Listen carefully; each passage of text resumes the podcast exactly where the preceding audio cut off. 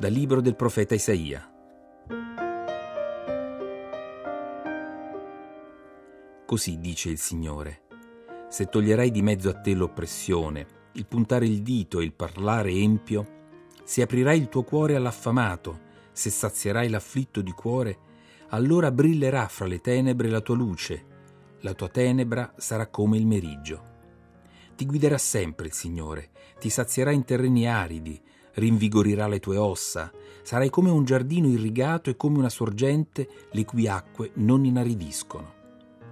Se tratterrai il piede dal violare il sabato, dallo sbrigare affari nel giorno a me sacro, se chiamerai il sabato delizia e venerabile il giorno sacro al Signore, se lo onorerai evitando di metterti in cammino, di sbrigare affari e di contrattare, allora troverai la delizia nel Signore.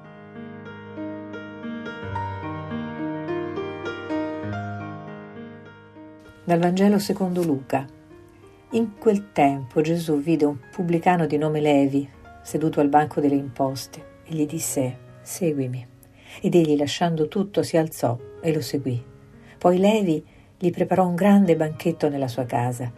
C'era una folla numerosa di pubblicani e d'altra gente che erano con loro a tavola. I farisei e i loro scribi mormoravano e dicevano ai suoi discepoli come mai mangiate e bevete insieme ai pubblicani e ai peccatori? Gesù rispose loro, non sono i sani che hanno bisogno del medico, ma i malati. Io non sono venuto a chiamare i giusti, ma i peccatori, perché si convertano.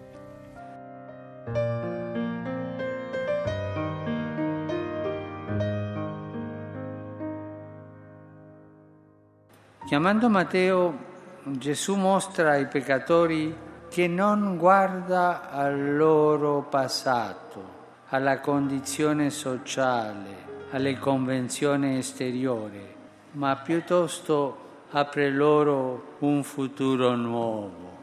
Una volta ho sentito un detto bello, non c'è santo senza passato né peccatore senza futuro. Basta rispondere all'invito con il cuore umile e sincero.